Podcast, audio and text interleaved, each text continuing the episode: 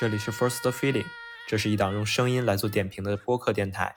我会努力在第一时间去聊一聊我的第一感受，并会从我的角度给出相应的建议。这档节目所涉猎的范围可能是一个食物、一家店铺、一个景点，甚至是一座城市。希望我可以和你一起去探索有趣的事物。相信在北京的小伙伴一定会听到。身边有很多朋友说：“哇，我今天去了北京环球影城。”没错，我也是其中的一员。那我们第一期就来聊一聊我第一次去到北京环球影城的一些游玩体验。我将会在我介绍我的游玩路线的同时，来聊一下各个设施的特色。首先，我先聊一下我的门票的来源。我是在八月三十一号的时候去到的北京环球影城，那个时间还是处于一个内测的阶段，呃，所以我的门票还呃是我的在工作在北京环球影城的朋友来给我的，然后呃他给我的他的邀请码，我把邀请码去输入到呃环球影城的 App 中，然后选择入园时间日期。啊，就会生成一个入园的邀请码，在入园的时候就相当于你的入园的门票。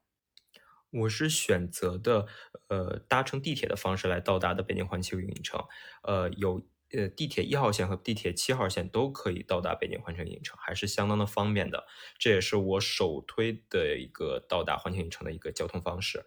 因为环球度假区。地铁站的出口正好就面对着北京环球影城的安检区域，它是出来就是它的安检区域，呃，要比你私家车去停下，呃，停在私家车的那个停车位再走到环球影城那个位置要近很多，而且私家车的停车是是一百块钱一天，分为一百、一百五和两百这三个档位，嗯，也是相当昂贵的，所以我个人还是推荐大家去坐地铁。来到达北京环球影城，入园的第一件事呢，当然就是安检。但但是在安检之前，你要经历一个呃巨长无比的一个栅栏走廊，你要去穿越它。而且这样的一个栅栏走廊是贯穿你整个一天游玩的一个主旋律。每一个设施前面都会有这么一个巨长无比的一个栅栏走廊，需要你去排队，呃，去以防这个游玩设施。呃，人过多的现象。嗯，通过了安检之后，就来到了城市大道。嗯，城市大道两旁就是很多特色的商店，有呃中餐，有西餐，还有巧克力餐厅，还有就是呃城呃环球影城的商店。最最最主要的就是它这个地标性的这个地球的这个雕塑。然后通过这个地球的雕塑，我们就来到了整个环球度环球影城的这样一个呃入口大门。整个景区的入口是在环球影城酒店的下边。嗯，它酒环球影城的酒店是呃刚查了一下，有一千块钱一晚，据说里头。环境一般般，所以如果你家里有矿无所谓。如果要是呃追求性价比的话，还是选推荐大家住在附近地铁站的民宿或者酒店里头，都要比这里值。这里呃住在呃环球影城酒店的唯一的好处就是你可以提前一个小时，呃比其他的游客要早一个小时进入园区去玩想玩的游乐设施。嗯，这个是它唯一的福利吧。进入园区之后，就来到了好莱坞大道。我几乎没有在好莱坞大道做过多的停留，呃，就是快速的去拍两张照。然后有一个工作人员扮演的玛丽莲梦露，真的特别特别的逼真，而且小姐姐特别特别的好看。嗯，所以我会 在在她身上花了一点点时间，然后马上冲入了小黄园区。嗯，在这里要说一下，呃，通过城市大道之后，你在你的左手边往左手走是变形金刚区域，往你的右手走是小黄人乐园区域。嗯，我是更对小黄人乐园区更嗯更感冒，所以我个人选择了先去到小黄人乐园区。嗯，进到了小黄人园区之后，你仿佛感觉你已经进入了小黄人那个电影里，周边的建筑。包括小黄人，到处呃，到处各式各样的小黄人，都是和电影里的那个场景是一模一样的，十分的逼真。你进去之后就有一种很强烈的代入感。嗯，然后我第一个去玩的游乐设施是小黄人的那个过山车，因为是内测阶段，嗯，所以排队人很少很少，我大概排了有十几分钟就排到了。对，呃，这是一个，呃，这这个过山车是一个很小型的过山车，虽然很小。但是它的速度相当的快，对于我这种不太能接受太过于刺激的游玩设施的人来说，它还算比较友好的。小朋友喜欢刺激的小朋友也可以玩。然后我就去到了下一个，呃，到了下一个游乐设施是小黄人闹翻天，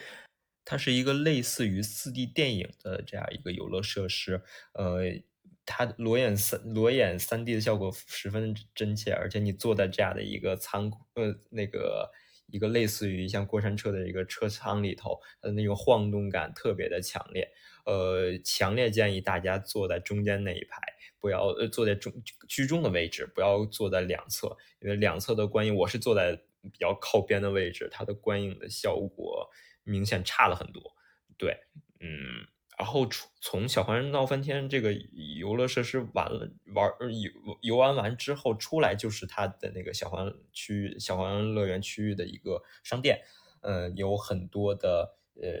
那个纪念商品，但是我不太建议大家去购买。因为在外边，你的城市大道的商店，包括好莱坞大道上的那个商店，它都是有售卖的。如果你现在去买的话，你整天都要去背着这样一个沉重的商品，嗯，而且即便是有寄存点，寄存点相当贵，好像是五十块钱吧，呃，不知道是一天还是还是一个小时。而且你玩完了之后，你还要转头要回到这样的这个区域来你去取，所以。嗯，我还是建议大家到最后最后的游游玩完了之后再去买纪念商品。啊，唯一一个是在外面的商店买不到的是，就是小黄人的那个生肖的玩偶和小黄人的生肖盲盒，但是我个人觉得不太喜欢啊。嗯，整个它的那个感觉，包括那个萌度，没有它其他的那些呃单纯的小黄人那个商品那么的好看，所以呃不太建议。嗯，在我玩完这两个游乐设施之后，已经十一点半了，因为我的入园时间是十点，嗯，对，相对比较晚。玩完了之后，已经已经到了中午的这个饭点了，所以我就选择在呃小黄人乐园区去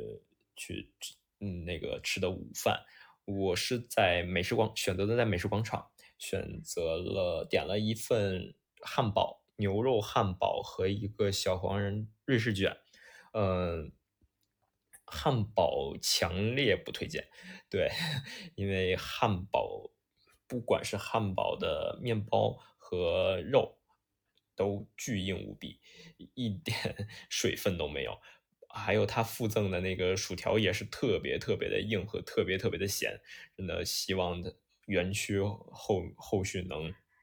改进一下，要不然这个东西真的卖不出去，太硬了。呃，反倒是。小黄人的瑞士卷我还挺受，挺挺喜欢的，不甜，不很不是很甜，微微甜，而且造型很可爱。对，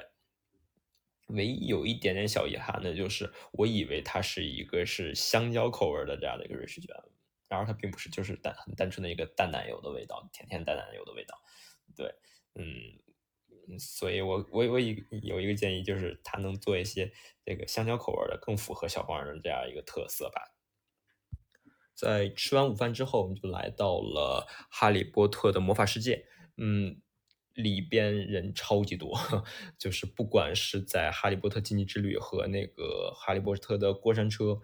人都有排到那天就已经有排到一百分钟以上。对，嗯。所以，我而且我对哈利波特这个 IP 不是很感冒，我几没几乎没有看过哈利波特的电影，所以我没有在那里头做过多的停留，就是拍拍照，嗯，溜了一圈就走了。呃，刚才有说到，呃，我的门票是我的，呃，在公环球影城工作的朋友来给我的，而他所工作的区域就是在未来水世界的流浪街拍，他是里面的表演人员，嗯，所以我就是我其实来到这次来到那个环球影城的最大的一个目的就是去欣赏他的表演，嗯，当我到了的时候是一点半，但是他的表演是在两点开始，所以。然后正好这个我到到达环球影城，呃，到达这个未来水世界的时候，是上一波的那个特技表演的，呃呃，观众刚刚退退场，呃，然后所，你的呃工呃那个工作人员还站站在那个大门口，我就偷偷的走了过去，问一眼那个工作人员，下一场要几点排队才还才能坐到好的位置？他说。呃，是下一场是下午三点开始，呃，如果你想座位好的位置的话，就要两点二十来排队。我说 OK，嗯，那我刚刚可以可以看到我朋友的表演完之后，我就马上去排排那边的那个特技表演的，所以我先去到了下一个区域，正刚好下一个功夫熊猫的这个盖世之地的这个园区，它是一个室内的园区，里头的冷气很足。然后那天的空那天的天气十分的炎热，相当热，嗯，我还能在里头避避暑，然后顺便为下呃一会儿去玩功夫熊猫的时候去踩踩点啊，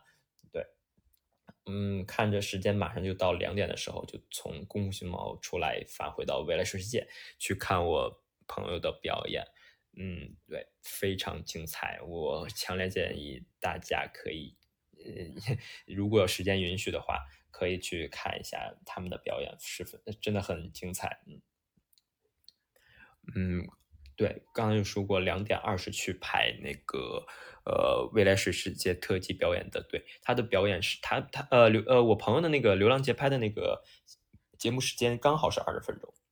两点二十嗯二十刚刚结束，呃他的嗯嗯刚刚结束我就扭头去排的那个特技表演，呃。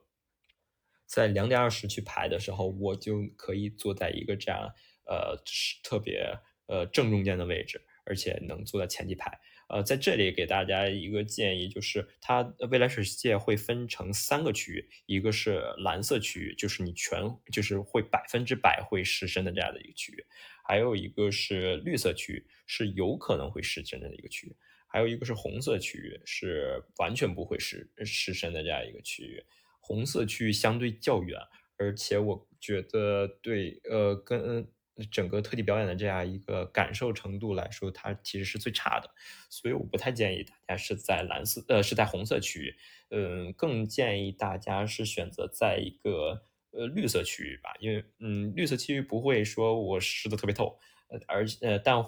多多少少也会湿一点。呃，而且你的感是那个那个沉浸感是特别强的呀，而且你的嗯，离演员离舞台是很近的，所以呃，我个人建议你去选择绿色区域的，绿色区域的前三排都是 OK 的。呃，整个未来水世界的表呃特技表演都是我个人觉得是呃整个环球影城里。必打卡的一个 项目之一吧，是它的一个特色，所以我在这里强烈建议大家一定要把这个未来水世界特技表演是纳入你的游玩计划之中的。嗯，观看完了特技表演之后，就来到了功夫熊猫区，在刚在我在等我呃朋友的流浪节拍的那个表演的之前，我有在那个功夫熊猫里去踩点嘛。呃，打听到最好玩的里头最值得玩的那个游乐设施就是神龙大侠之旅，呃，它其实是一个偏小型的激流勇进，它会呃整个是以《功夫熊猫三》为呃故事动线来带你去做一个这样一个水上漂流，有一小点的一个激流勇进，但是我觉得嗯，就跟过家家一样，特别没有，嗯，就是。啊，还好没有那么大的刺激，嗯，整个功夫熊猫区域都是偏低幼的，有点像小黄人区域一样，呃，更适合小孩儿，更适合小朋友去来游玩。对，呃，如果要是是带着小朋友来玩的话，呃，小朋友一定会在这个两个区，一个小黄人区，一个公务熊猫区，会花很多的时间。对，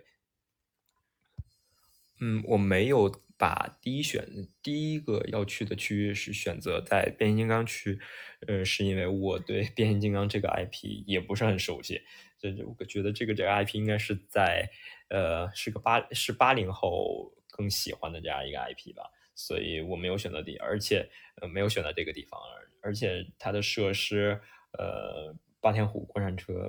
太刺激了，不太敢玩。我我那天是我自己一个人去的，我怕 坐上之后下不来，所以就没有选择再去坐霸天虎过山车。我相信我以后也不会去。看了一下那个那个他们在抖音发的视频，好刺激，我觉得会在上面吐的。嗯，然后但是。呃，小呃里边的火火种争夺战和那个咖呃大黄蜂的咖啡杯还是适合小朋友过来游玩的。呃，游戏咖啡杯 就知道就很普通吧，咖啡杯，然后就只是包装了一下，做了一个大黄蜂的这样一个包装而已。对，呃，我没有几乎没有在里头，在这个变形金刚区域去花费时间。我觉得我会下回去去打卡它，主要是呃。排那天排队人超级多，然后又懒又又比较累了，已经到下午了，呃，所以就在这个区和侏罗纪区我都没有去好去去排队去游玩，然后但我会在那个呃呃汽车人的那个互动和游客的互动区就站了有半个小时，去看那个呃汽车人呃擎天柱霸天虎在和游。可去互动，哇，真的好有意思，感觉那个演员是呃，就是一个德云社的相声演员，我真的，呃，你站那半个小时，那个半个小时的那个里头就没有重样的话，而且句句很搞笑，呃，好佩服他们的幽默细胞啊。然后我至今现在都没有想通他们是怎么站立起来的，因为他的脚，你明显能看到他的呃，他他的脚。跟脚踝的那个地方是空的，镂空的。那那人是怎么站进去的？我好想知道。对，这这有没有小伙伴知道这个奥秘？可以在下方留言告诉我。嗯，然后就来到了侏罗纪世界区。呃，整个侏罗纪世界是其实是在呃变形金刚区和小黄人区的中间。呃。对，其实你可以从小黄人区直接走到这个侏罗纪区域的，也可以选择在小黄人区去哈利波特。呃，我去的那一天的时候，呃，飞跃侏罗纪没有开放，嗯，还挺遗憾的。对我现在也有在 App 上看到说也没有在开放，我也不知道是因为什么原因啊。嗯，希望马上赶早一点开放吧，我还可以去去感受一下。嗯，其他的。那天好像比较晚了，我从我到达侏罗纪区域的时候已经五点了，然后有些游乐设施就是因为内测，所以它关掉了，就不不开放了，或者就停止排队了，所以就只是溜了溜。它的环，嗯，对，很遗憾，所以希望下次去的时候可以在在侏罗纪区域能多多玩几个项目吧。然后我就走到了，又返回到了小黄人区。因为个人更喜欢小黄人的这个形象，所以我还是希望在在里头多刷一会儿。嗯，到那个时候已经到五点半了，然后看一眼时间，在离呃环球大巡游的这样的一个六呃六点的这个游行时间还有半个小时。那这半个小时不想闲着嘛？那正好就看到了有那个在小黄人区域有那个好欢乐好声音的一个巡这个表演，呃。问那个工作人员，他说：“你看完了这个节目之后，刚刚好是你环球大巡游的那个刚开始的时候，所以就马上去排到那个《欢乐好声音》。《欢乐好声音》的这个表演，我个人觉得也是很值得的，就很有那个感染力。呃，他在《欢乐好声音》里头的几个主人公，呃，一个猩猩，呃，还有一个刺猬还是什么，呃，还有一个大象，还有两只猪，他们那个这个他们就是那种。”那个叫什么，也演唱表演吧，对，呃，特别有感染力。然后虽然是虽然是带着那个呃玩偶的那个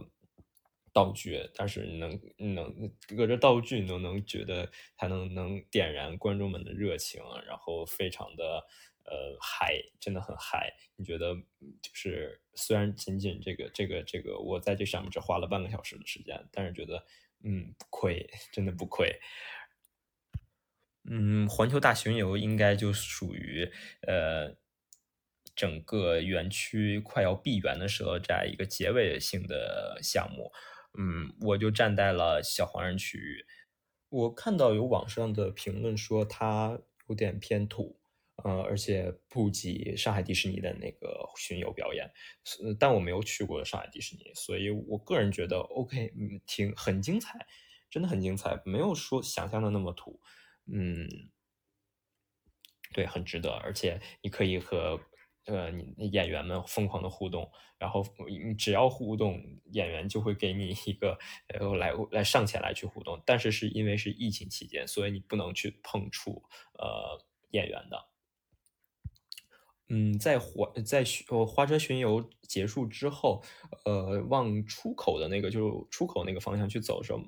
就会看到有一个呃张艺谋和斯皮尔伯格做的这样一个联合去做的这样的一个好莱坞场景的一个区域，呃，那个也很虽然呃虽然那个好像不是一个特别热门的一个景点，但是呃就是我觉得就是好不容易来一趟就去刷一下嘛，就进去了。我觉得哇，真的不比那些呃 游玩设施的那个震撼效果差，所以我十分建议大家在游呃花车巡游之后，呃马上再去打卡一个这样那个好这个区域，呃非常值得，而且不会花你很长的时间，对，老少皆宜，你能感受到你在拍电影的时候那种特效效果是如何拍出来的。最后的最后，我是在环球呃好莱坞大道上那去，它有它有一个商店，它就是集合了所有的 IP 的那个一个商店，呃去呃买了自己喜欢的纪念商品，买了一个梅亚枕梅亚仔的这样一个靠垫，然后小黄人的玩偶，然后一件纪念的 T 恤，还有小黄人的爆米花筒。我个人觉得绝大部分的纪念商品还是十分精美的。嗯，除了个别的，有些就是它环球影城那个环球影城的的一些呃纪念商品，总感觉是设计师来过来凑数 发布出来的，特别像呃八十年代那种招待所来 赠赠予客人那种东西，嗯特别特别老的字体的那种北京环球影城印在被子上，哇超，就就是。外国人对中国人的印象是这个样子吗？天呐，还是留停留在八十年代吗？嗯，除了那个，除了那个纪念品以外，其他我个人觉得都还还挺不错的。除了价格偏贵以外，但贵不是它的缺点，是我的缺点。接下来聊一聊我我推荐的几个游玩的技巧吧。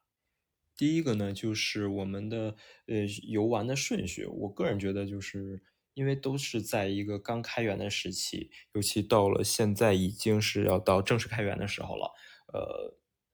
人会超级多，每个项目的人都超级多，所以你第一选择，更个人建议是，你想玩哪个，你就第一个第一时间去冲哪个项目，不要去听别人说第一个必须要玩什么霸天虎啊，霸天虎过山车呀，必须要玩哈利波特呀，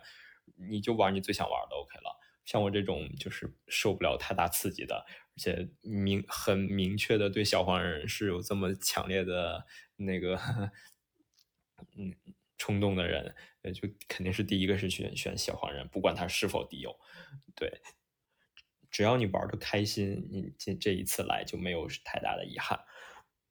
嗯，第二个游玩技巧呢，就是我嗯，就像我刚才说的，很建议大家把。呃，未来水世界区和公务熊猫区一起联动的去玩。如果呃去去在等排未来水世界的时候，你可以到公务熊猫区里先避避暑，嗯，先去凉快凉快，散散步，然后到点的时候再去排到未来水世界的特地表演区域。第三个就是比强烈建议大家一定要刷一下每个区域的卫生间。真的很有意思，很值得打卡。嗯，比如我去到的小黄人区的卫生间，呃，它的包装是不用说，肯定是有小黄人的特色的，而且它在你上厕所的时候，它都会有一个小黄人发出它的那个放屁腔的那个声音，而且 发发完枪之后会有小黄人渐渐的那个笑渐渐的笑声，真的很有意思。每个区域都有它不同的特特点。呃，据说哈利波特区有淘金娘，呃，淘金娘的声音。我没有去，下次去的话一定要是看一下里，看一下里边有什么不一样。第四点呢，就是提醒大家一定要把充电宝带好，因为在玩你在不管是入园还是在玩，嗯，每一个项目的之前，呃，员工作人员都会要让你出示呃健康码。呃，你要手机没有电的话，你就没法去游玩。而且整个园区内部是很少有很少的少数的这样一个呃移共享移动电源的去组建，但是特别特别少，找真的是找移动电源比找男朋友还要难。所以一定要 在你临出发之前把移动电源去带好，充好电。最后一点呢，就是在时间的选择上，我还是比较建议大家在选择在周六的时间去游玩，因为真的走这一趟会很累，嗯，平均下来每个人的步数有超过两万步，对你每一这一天暴走两万步，包括还不还没有算上你游玩的那个消耗的体力，这真的很累。嗯，到家之后你真的很想瘫，嗯，瘫在床上，所以很建议大家在周六的时候去去游玩，呃，既可以放，呃，释放这一周的压力，又可以在周日的时候可以缓一缓，去迎接新的一周。嗯，最后呢，我们聊一下一些我自己的一些想法吧。嗯，我的门票是由我。在朋呃环球影城工作的朋友来给我的，呃，他是在呃未来水世界区域呃流浪节拍这样一个表演的项目里头去呃当呃击鼓的演员，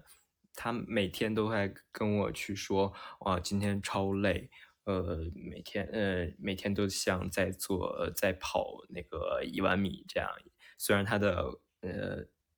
表演时长没有未来世界特技表演。这么长，只有二十分钟，但是他每次的表演都需要把自己的情绪打呃那个调到最高，去感染身边的游客，为游客去带来快乐。呃，我觉得这非常难。